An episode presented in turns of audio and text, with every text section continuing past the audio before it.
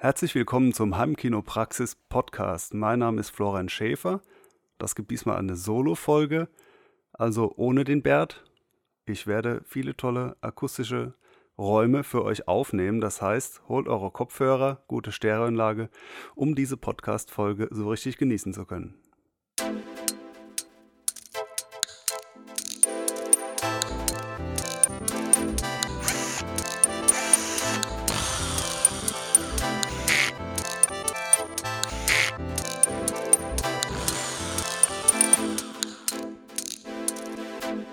Heimkinopraxis Podcast.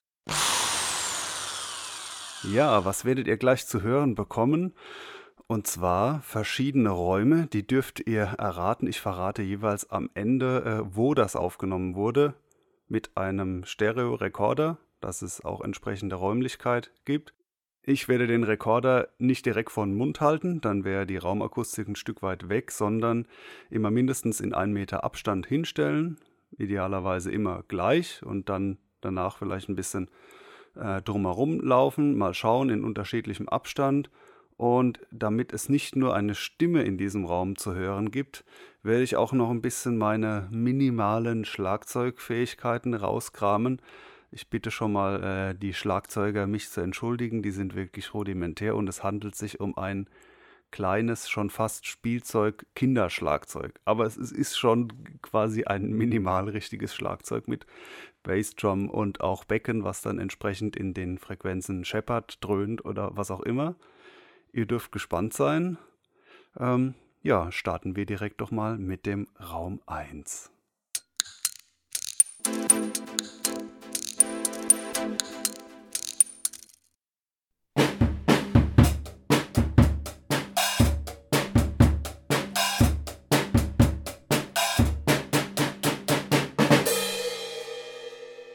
ich lese euch jetzt mal was Schönes Filmspezifisches vor aus dem Buch von Achim Dunker, einem Klassiker. Die chinesische Sonne scheint immer von unten. Licht- und Schattengestaltung im Film. Ich glaube, es ist eine der ersten Auflagen, wurde vielfach erneuert. Da wird viel erklärt, wie man eben Licht setzt. Aber es gibt auch Interviews am Ende, zum Beispiel mit Jost Vacano, ein berühmter deutscher Kameramann, Frage von Achim Dunker. Ich habe den Eindruck gewonnen, dass amerikanische Filme vom Licht her anders aussehen als deutsche Filme. Unsere Streifen wirken immer clean und sonnig, soweit man das so vereinfacht sagen kann. Just Vacano. So allgemein lässt sich das nur schwer sagen. Ich als deutscher Kameramann mache seit fünf Jahren nur noch amerikanische Filme. Ich bin mir über diese Unterschiede nicht so recht im Klaren. Die Art, wie ich dort fotografiere, wird wohl als amerikanisch angesehen.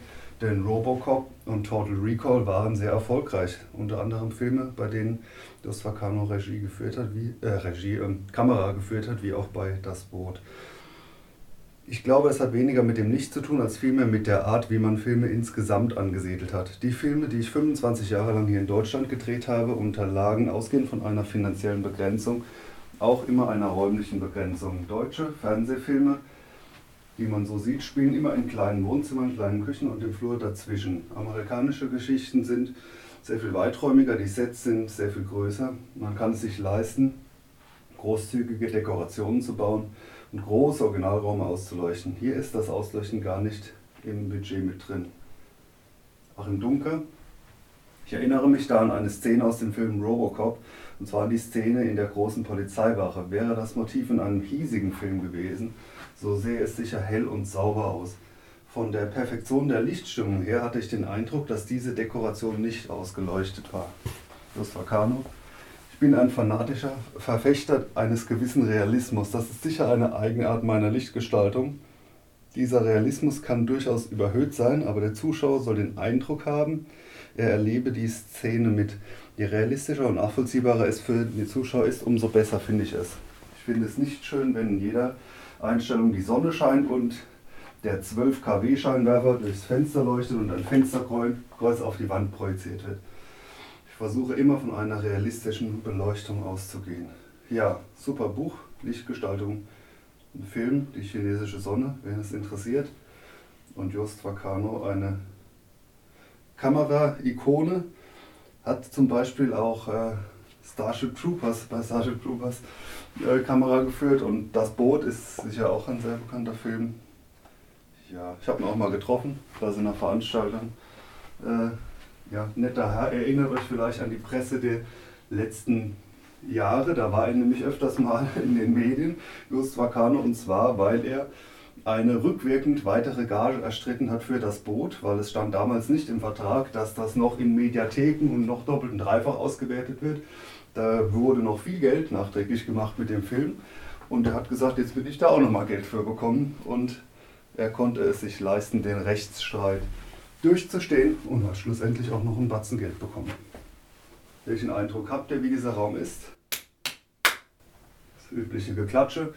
Also es ist das ein Kinderzimmer mit Teppichboden, mit auch ein, einigen Akustikelementen tatsächlich drin. Aber ich würde sagen, so ähnlich könnte es zum Beispiel in einem kleinen Wohnzimmerkino typischerweise klingen.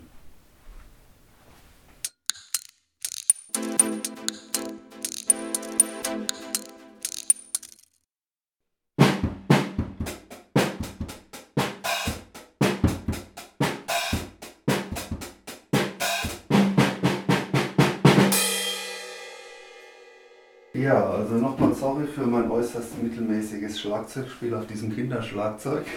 Aber ich denke, es macht schon mal ganz gut Lärm in verschiedenen Frequenzen. Wo sind wir wohl hier? In welchem Raum? Ja, irgendwie ist es ja unvermeidlich, diesen Raum auch akustisch abzubilden. Äh, spätestens jetzt wisst ihr, was ich meine.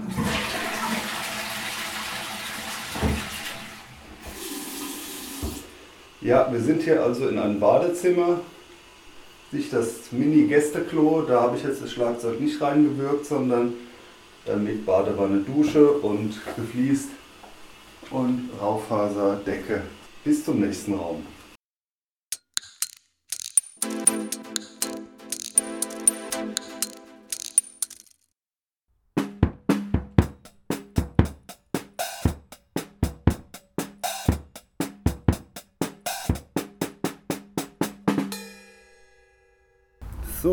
Folgt auch diesmal eine Lesung.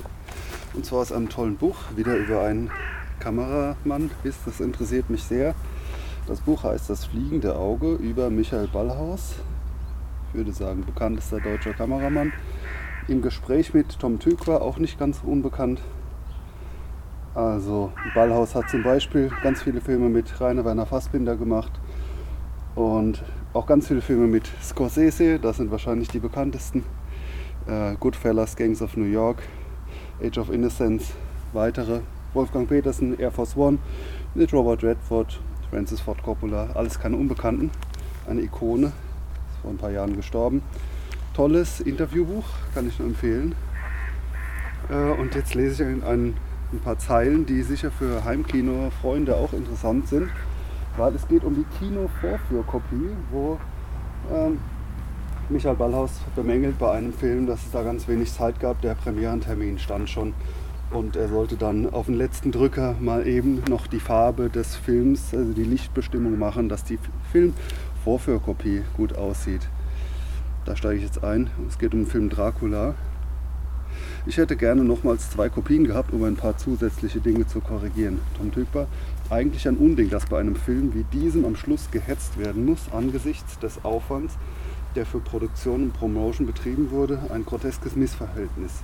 Die Projektion im Kino ist überhaupt so ein Thema, denn im Grunde ist sie das schwächste Glied in der Kette.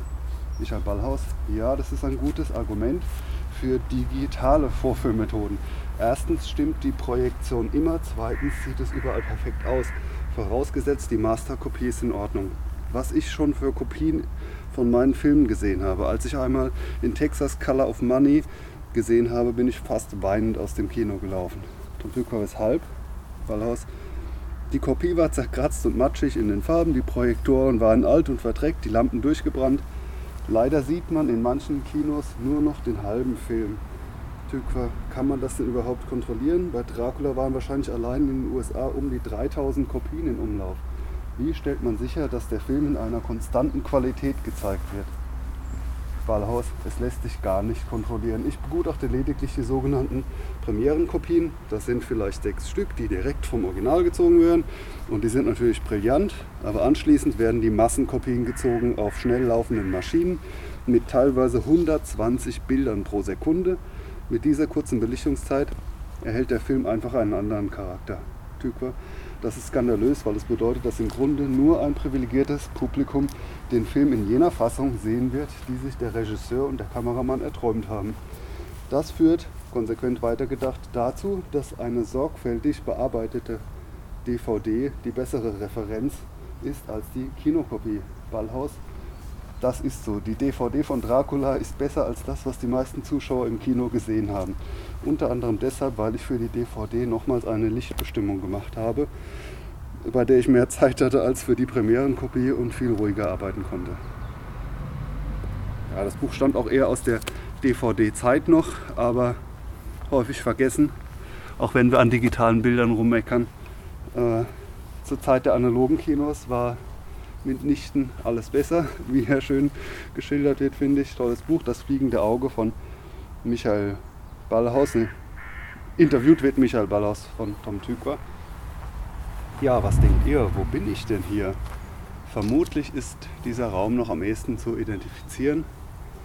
Klar, es ist draußen im Garten, ist ja auch ein klangliches Ideal das freie Schallfeld. Also auch wenn es hier nicht ganz frei ist, ist hier Hecke dahinter und auf der anderen Seite 10 Meter entfernt ist Haus etc. pp. Aber ihr habt vielleicht auch mitbekommen, dass so manche, ich nenne es mal eher experimentelle Kinos oder vielleicht Open-Air-Veranstaltungen auch Open-Air sind, wie zum Beispiel ein Entwickler von Auro äh, sein, weiß ich nicht, Testkino, Forschungsaufbau ein Kino quasi in einem Zelt draußen hat, was, ich war leider noch nicht da, vielleicht kann ich es irgendwann nachholen, wohl auch entsprechend ganz fantastisch klingt, weil man eben da es überhaupt nicht mit Grenzflächen zu tun hat, abgesehen von einem Rasenboden.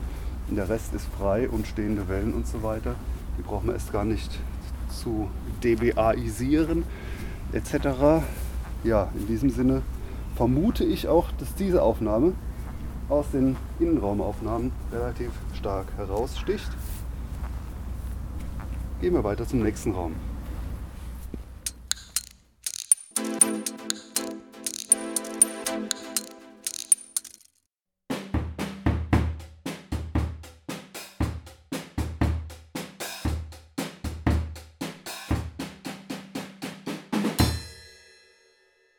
Ja, wie klingt das für euch?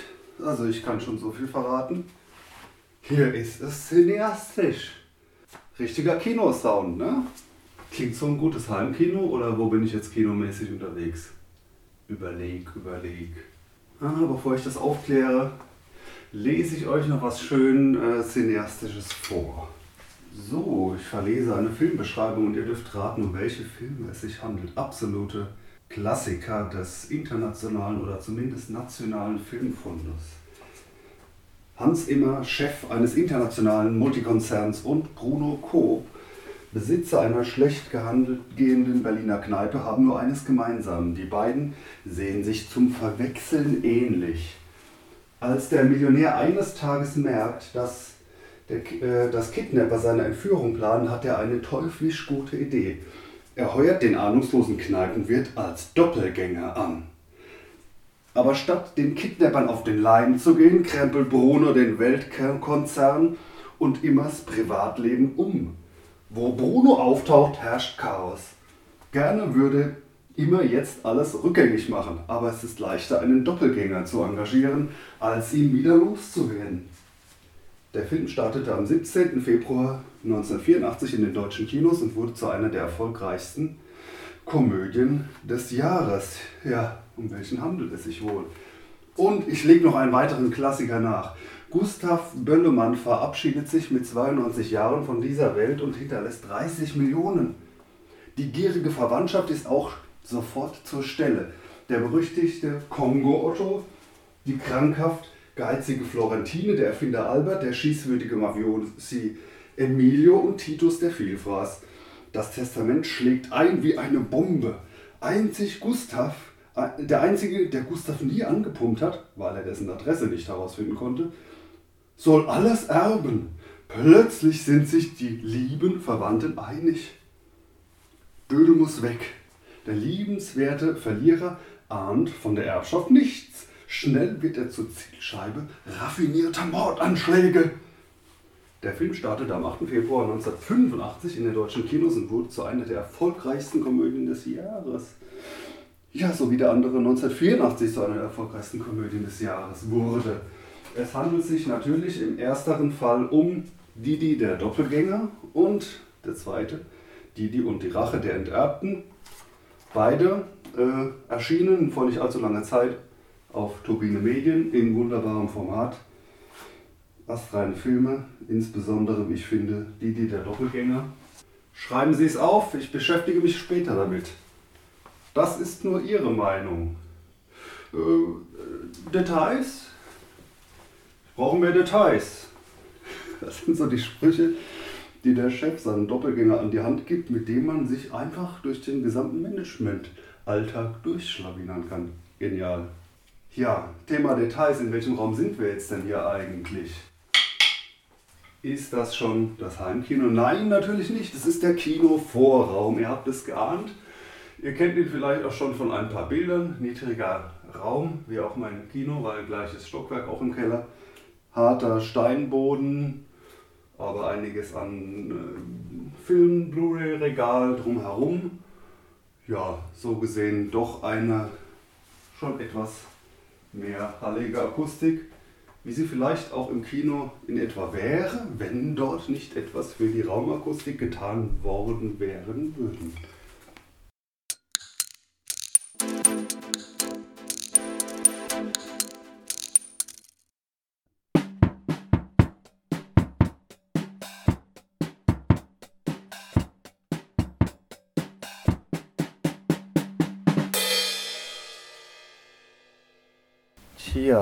Welchem Raum bin ich wohl hier gelandet?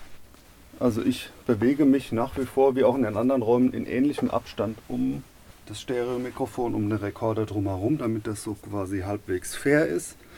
Und lasse euch noch etwas weiter rätseln, während ich etwas aus einem schönen Buch vorlese. Und zwar Heimkino Theorie und Praxis mit guter Planung zum vollendeten Kinotraum von einem gewissen Bert Kössler. Äh, wir begeben uns auf Seite 251 gängige Heimkinomaterialien.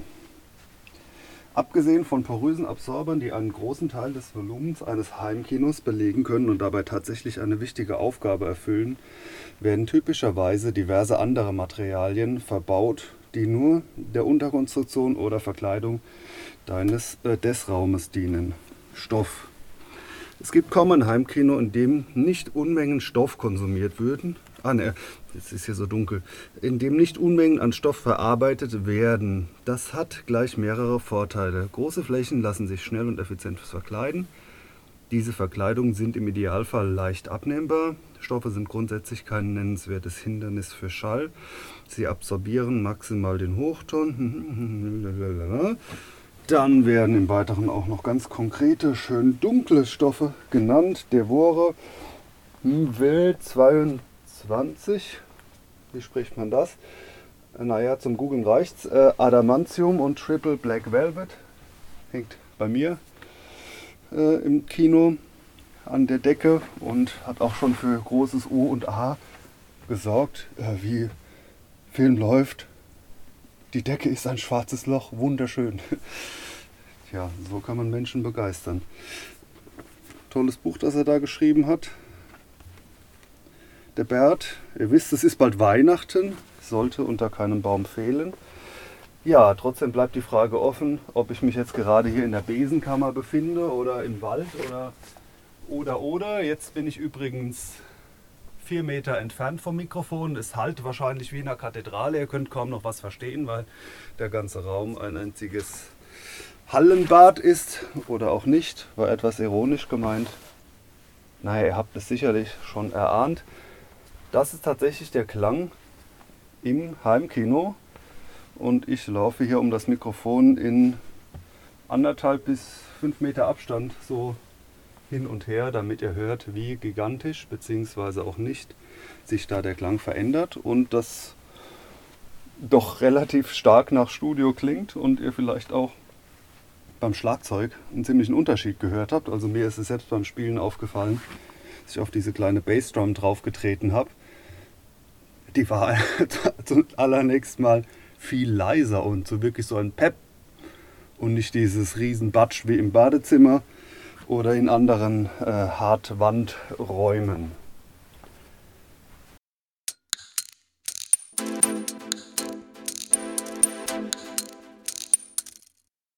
Ja, also jetzt habe ich mein Stereomikrofon hier in der Hand, einen halben Meter entfernt. Und ich habe ja schon in diversen Podcast-Folgen erwähnt, was für ein krasser Effekt das ist. Man kommt ins Heimkino, also vor allem für Leute, die da noch nie waren. Und so bla bla bla bla bla und geht rein und auf einmal, oh, äh, hier klingt es aber anders. Also noch bin ich im Heimkino, aber ich versuche euch das jetzt mal ein bisschen nachvollziehen zu lassen. Ja, habt das gemerkt? Hier bin ich im Vorraum, spreche ins Mikrofon. Hallo, ja. Genau, noch eine Tür. Das ist so der äh, Vorraum-Sound. Und ich spreche jetzt einfach mal durchgehend weiter und ihr merkt, ab einem gewissen Punkt ändert sich der Klang so ein ganz klein wenig. Habt das gemerkt? Ja, ich hoffe, dass das so eine kleine Kopfhörerreise jetzt war, falls ihr es mit Kopfhörern gehört habt. Also habt es wirklich frappierend. Man macht einen Schritt nach vorne halben Meter weiter aus dem Raum raus und zapp, zarab, jetzt bin ich wieder im Vorraum. Ist jetzt auch nur die Stimme, die ihr hört, aber gut, Getrommle und so weiter habt ihr schon vernommen.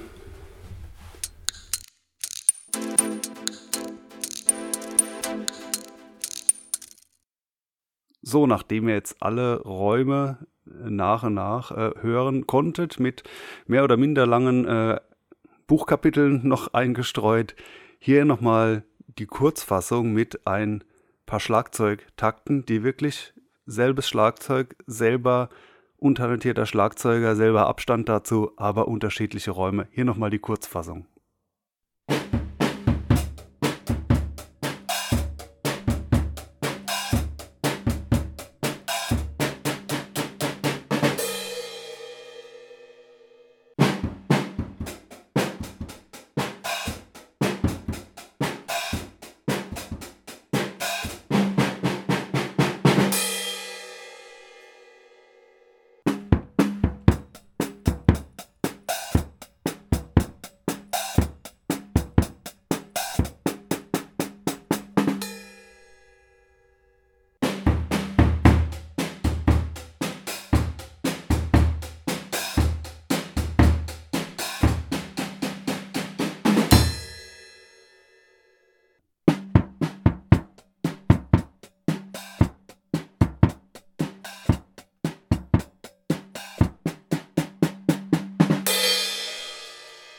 Nach all den schönen, hoffentlich schönen äh, Stereo-Beispielen geht es jetzt in alter Manier zum Filmtipp. Der wird auch etwas ausgiebiger. Ihr dürft gespannt sein, ein Multifilmtipp.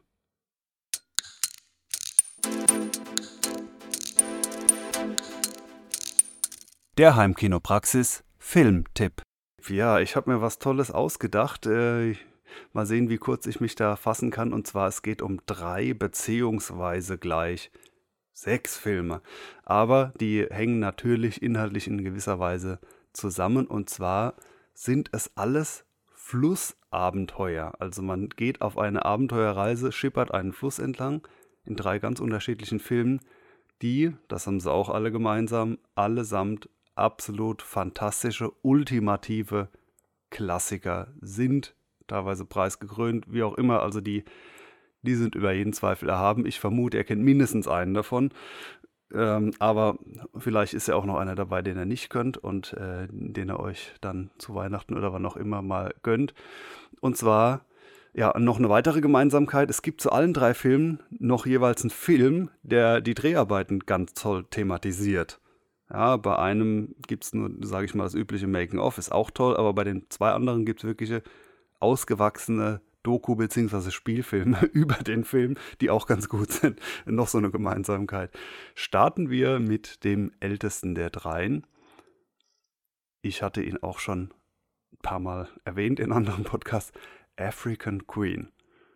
Ein britischer Abenteuerfilm aus dem Jahre 1951 unter der Regie von John Houston wird er, glaube ich, gesprochen, Huston, Houston, ähm, mit Humphrey Bogart und Catherine Hepburn in den Hauptrollen. Und das ist wirklich von beiden Darstellerinnen, Darstellern auch einer der besten Filme jeweils, die auch als Duo nochmals über sich hinauswachsen. Und zwar, ich lese euch mal den, den Anfang der Zusammenfassung äh, vor, um was es da geht.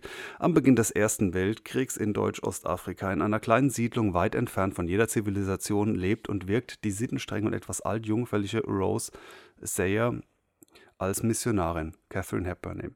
Gemeinsam mit ihrem Bruder, Pastor Samuel Sayer, mit dem Nötigsten und mit Nachrichten versorgt wird die Siedlung von dem raubeinigen und verwahrlosten Kapitän Charlie Allnut Humphrey Bogart und seinem altersschwachen kleinen Dampfboot namens African Queen.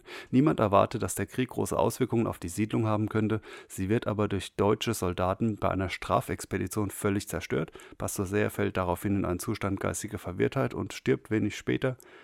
Kapitän Allnut sieht sich gezwungen, Rose auf seiner Reise weiter den Fluss hinunter mitzunehmen. Und da startet sie die tolle Flussfahrt auf der African Queen. Und wenn er die Filmcovers so hinhaltet und wie dann der Charlie Allnut ähm, als, sage ich mal, verdreckter Kapitän auf so einem kleinen Kahn drauf ist, dann äh, fällt euch vielleicht auf, dass ein Film mit äh, Dwayne The Rock Johnson äh, mal einfach diese tolle Optik so kopiert, zumindest auf dem Cover. Ich habe diesen Film aber nicht gesehen, den neueren. Ich bin aber ziemlich sicher, dass man sagen kann, dass er in keiner Weise an das Original, auf das er so ein bisschen Bezug nimmt, heranreicht. Also äh, ja, aber nur das dazu, wenn er die zwei Plakate nebeneinander haltet, dann äh, wisst ihr schon, wer sich hier wo hat inspirieren lassen. Äh, neulich, äh, das nur nebenbei.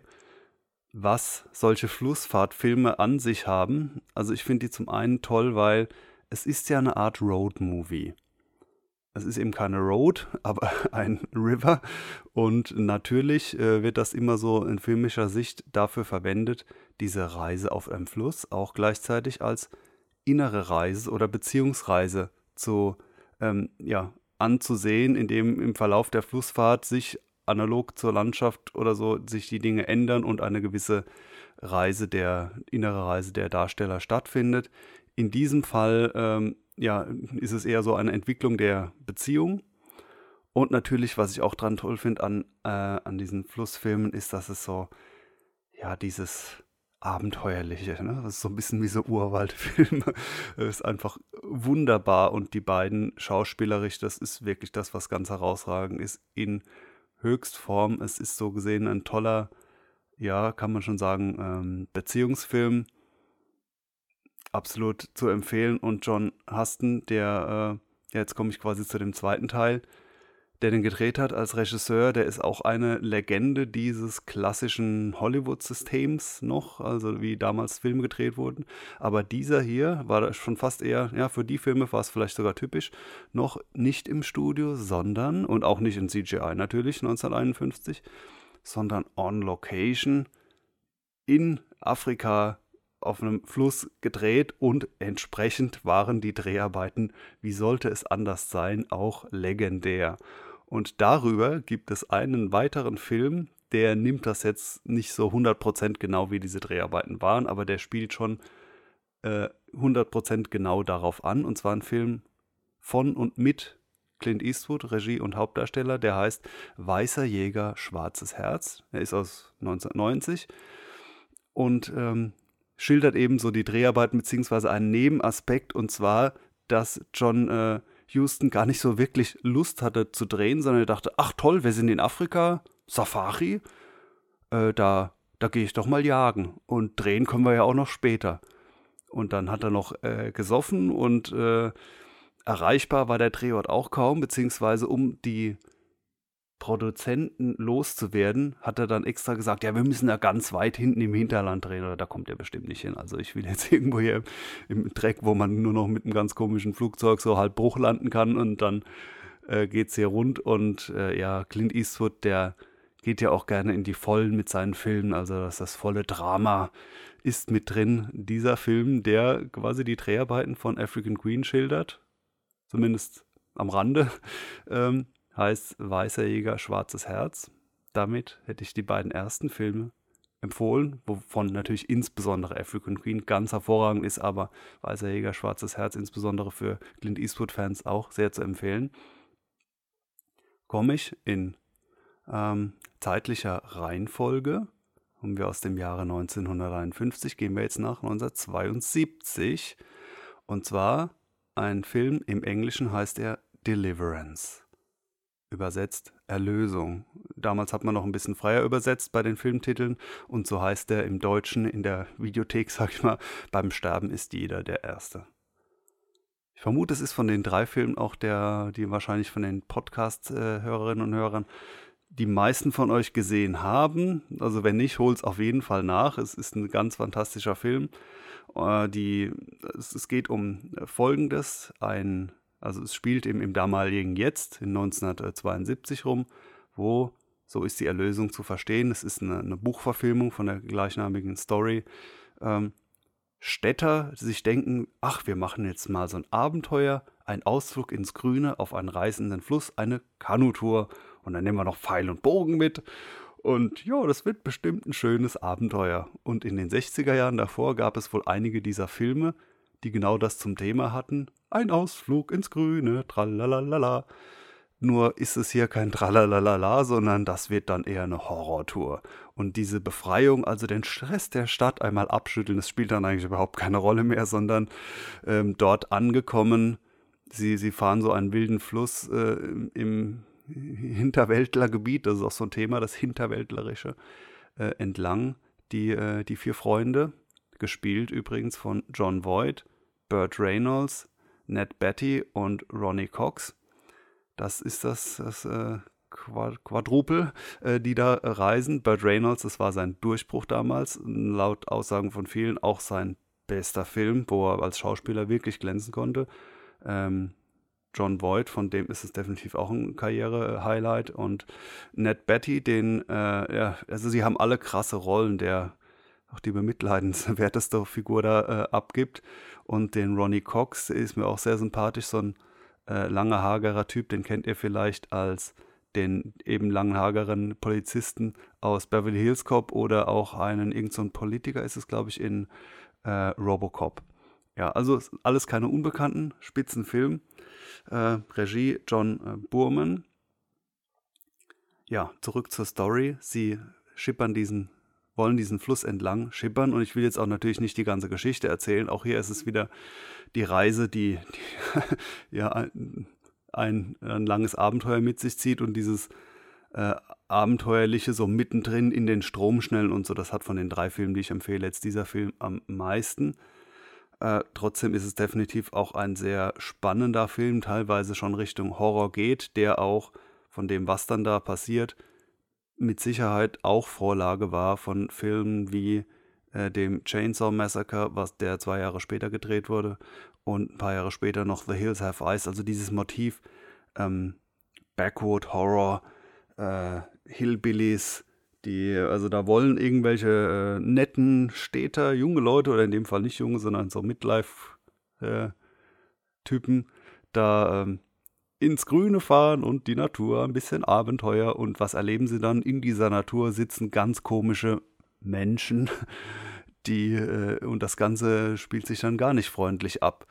Ähm, ja, und so ist es auch da. Es äh, tauchen Hillbillies äh, auf und die, sie fahren auf dem Fluss lang, der auch demnächst für einen Stausee platt gemacht werden soll. Also das ist noch so die andere Story, so der, der Mensch macht sich halt die Welt untertan und zack, bumm, trara. Und dann kann man das auch so ein bisschen als Racheaktion quasi der Natur verstehen. Aber es gibt einige mega coole, ikonische Szenen in diesem Film, wie beispielsweise die berühmten Dueling Banjos, wo eben einer dieser Hillbillies und einer der Ankömmlinge, die spielen beide Banjo und dann so, ach hallo, spielst auch Banjo. Da haben die so ein Dueling, also so ein Hin- und Herspielen, was aber schon eher wirklich wie so ein Western-Duell auch anmutet. Also super coole Szene.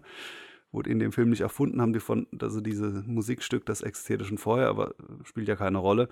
Und es gibt auch eine sehr ikonische, brutale Szene, will ich jetzt nicht äh, vorwegnehmen, spoilern ja, so, so wie dann auch ähm, der verzweifelte Ritt den Fluss hinab, der schon eher einer Flucht dann gleicht, wo dann natürlich äh, entsprechend diese Stromschnellen mit den 0815 Kanus, Kanadiern so nicht gemeistert werden können und äh, ist auch an der Stelle ein cooler Actionfilm ist. Also äh, ganz fantastischer, intensiver Film und äh, der Autor, weiß ich jetzt gerade gar nicht mehr, wie der hieß, der auch das Buch geschrieben hat, der war auch bei der Verfilmung, äh, James Dickey heißt der Autor, ähm, war mit dabei an Bord und an einer Stelle, wo dann ähm, der Regisseur John Burman dachte, okay, ich mache jetzt mal ein bisschen anderen Dialog.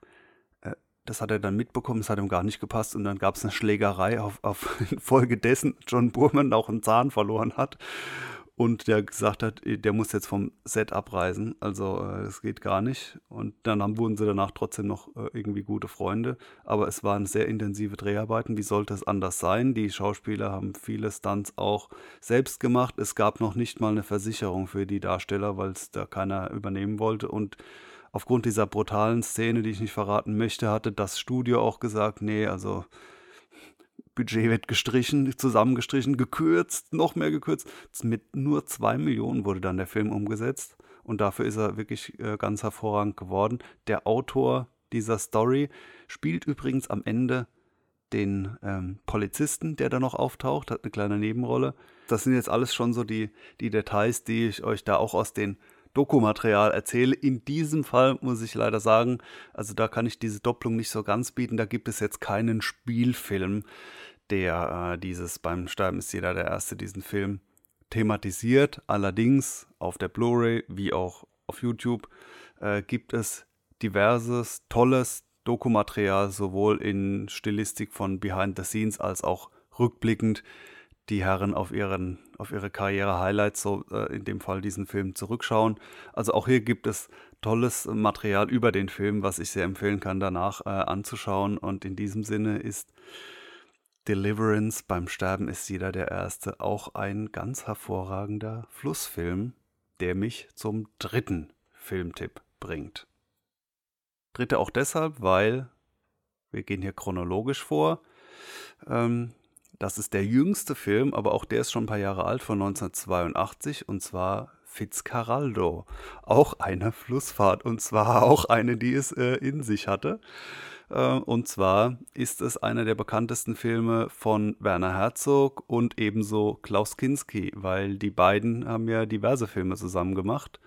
Und ebenso wie die vorherigen, wie African Queen und wie Deliverance, gibt es hier auch expressives Schauspiel. Also da, da werden nicht nur irgendwie die, die Augenwinkel mal verzogen, sondern da gibt es Personen, die an ihre Grenzen geführt werden. Und natürlich in diesem Fall ähm, Klaus Kinski ist äh, basiert auf einem echten äh, Fitzcarraldo, den, den es mal gab. Und zwar ist die Story in Manich Peru in Südamerika, dass äh, jemand ein ein Opernhaus ganz im Hinterland irgendwo errichten will, um da so ein Kulturzentrum, und das ist eine Vision und da muss man da hinkommen und das so richtig als Expeditionist äh, dorthin. Und ich muss das schaffen. Und das ist natürlich Klaus Kinski dieser Fitzcarraldo. Und er macht sich auf mit so einem kleinen, naja, so ist schon eine Nummer größer, so mehrstöckigen Dampfschiff, glaube ich auch. Also so, ja, auch so oldschool, wie man sie sich vorstellt in Tod auf dem Nil und so weiter. So in die Richtung sieht der, der Kahn aus. Eine ewig lange Flussfahrt. Und dann ist sie so verworren, dass es einen Abschnitt gibt, wo man entweder äh, ewig lang, vielleicht über 100 Kilometer oder so, fahren könnte oder es gibt eine Abkürzung. Und zwar, ich meine, der Film wäre auch auf Englisch gedreht, auch wenn es eine deutsche Produktion ist. Er sagte immer wieder diesen Satz, das bezieht sich auf die tolle Abkürzung. I'm gonna drag the ship over that mountain.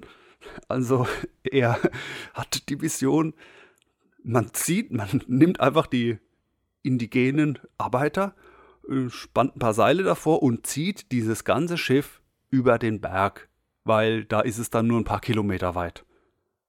Das ist natürlich vollkommen irre. Ich meine aber, wenn ich mich recht erinnere, äh, genau das schafft er dann sogar auch. Aber nichtsdestotrotz ist es natürlich das reine Himmelfahrtskommando. Ähm, krasser, cooler Film, den man unbedingt gesehen haben sollte. Insbesondere dann, wenn man vielleicht auch noch keinen Werner Herzog oder ähm, Klaus Kinski-Film gesehen hat, weil das sind ja schon Legenden und das bringt mich zu dem weiteren Film, zu der berühmten Doku darüber, die man auch als eigenständigen Film werten kann, ist es auch. Und zwar Mein liebster Feind heißt diese Produktion. Und zwar, wessen Feind ist gemeint und wer ist hier mein? Ähm, Werner Herzog, und dessen Feind Klaus Kinski. Es war äh, von 1999 der Film, also es sind auch ein paar Jahre vergangen und ihr kennt mit Sicherheit alle diese, diese Schnipsel aus diesem Film ähm, von YouTube. Äh, die berühmtesten, also ein Teil der berühmtesten Ausraster von Klaus Kinski sind da alle drin zu sehen, eben die, die aus den Dreharbeiten sind, wo er dann sagt, das kann doch keine Sau essen und äh, ein Fraß und was weiß ich was. Und also, ja, das ist ein ganzer Langfilm äh, anderthalb Stunden lang, mein liebster Feind, ähm, in dem Werner Herzog das aus seiner Sicht der Dinge so schildert. Er selbst ist ja so, ist ja schon auch ein schräger Vogel, aber ist ein sehr ruhiger und war wohl viele Jahre, Jahrzehnte so ein kongeniales Duo mit äh, Klaus Kinski und erzählt beispielsweise, wie sie da in den diversen Urwäldern, wo sie gedreht haben, wie eben auch bei Fitzcarraldo, das ist natürlich ein mega krasser äh, ja, Konvoi war, der da auch durch den Urwald äh, sich fortbewegt hat, filmenderweise, wie sie dann alle im Schlamm und im Dreck waren und das Essen auch sehr eintönig und äh, in der Klaus Kinski, der auch teilweise eine Waffe dabei hatte, also eine Revolver und dann ihn zusammenscheißt, was man dann eben müsste man alles anders drehen und er hätte gerne mehr Nahaufnahmen von seinem Gesicht und so. Und dann schreit er ihn an und dann hat als Reaktion einmal Werner Herzog einfach zwischendrin mal so ein Stück Schokolade aus der Hosentasche genommen und gegessen. Zu einem Zeitpunkt, wo schon ewig lang keiner mehr so was Tolles wie Schokolade gegessen hat und daraufhin äh, ja, Klaus Kinski ziemlich sprachlos war. ja, also ein Film, den man da im Zuge dessen auch gesehen haben muss. Damit wäre jetzt mein sehr langer Filmtipp auch am Ende. African Queen, Deliverance und Fitzcarraldo drei mega Flussfahrtfilme, die man auch so als Reihe sich gerne anschauen kann und dazu auch, wie gesagt, drei tolle Dokus, insbesondere Weißer Jäger, Schwarzes Herz, wie auch die Mein liebster Feind und das Dokumaterial, was es zu Deliverance gibt. Ich hoffe, euch hat diese äh, spezielle Folge gefallen. Bis dahin, zum nächsten Mal. Tschüss.